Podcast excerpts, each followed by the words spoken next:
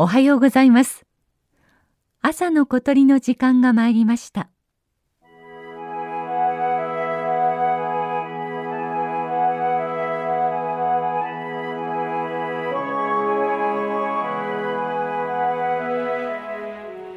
山形県と宮城県にまたがる蔵王連峰。馬の背というガレ場を歩くと河口の底に水をたたえたお釜が目の前に広がります。日没を迎えたお釜からよたかの鳴き声が聞こえてきました。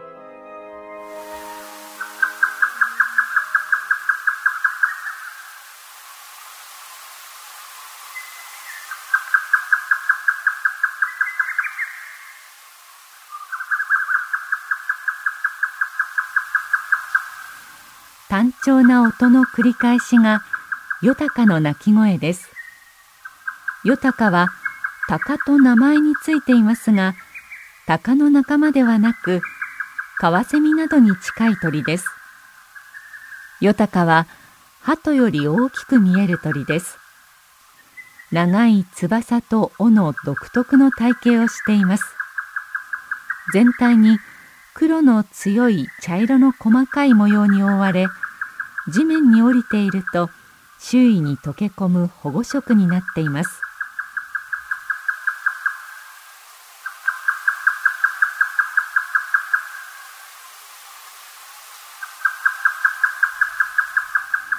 ヨタカは夜行性の鳥の代表です。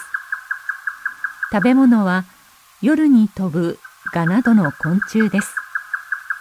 飛びながら大きな口を開けて空中で飛んでいる虫を捕らえます。月明かりの中でヨタカが飛ぶ様子を見ると翻るように飛び一瞬で方向を変えます。まるで大きなツバメが飛んでいるように見えました。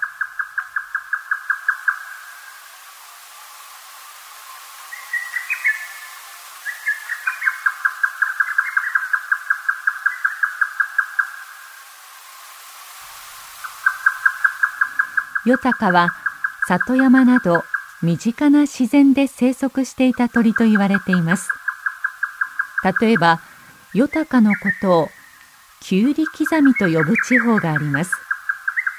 鳴き声がまるでまな板の上でキュウリを刻んでいるような音とテンポに聞こえることからです。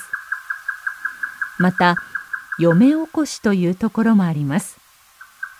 お嫁さんが夜中に泣いているヨタカの声を聞いて姑さんが先に起きて料理をしている音だと思って慌てて起きてしまったという話が名前の由来です。いずれの名前も人家のそばでヨタカが鳴くような里山で生活していた人たちならではの命名です。こうした地方名からヨタカが身近な存在であったことがわかります。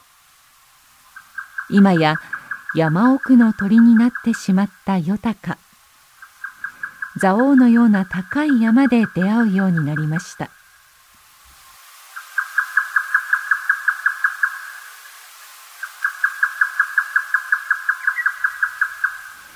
蔵王の豊かな自然が数の減ってしまった豊かの命をつないでいました。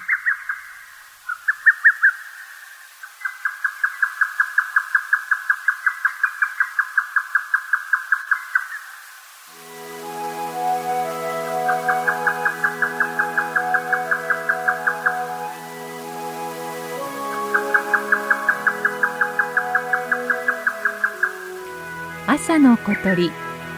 今朝は蔵王のヨタカをお送りしました。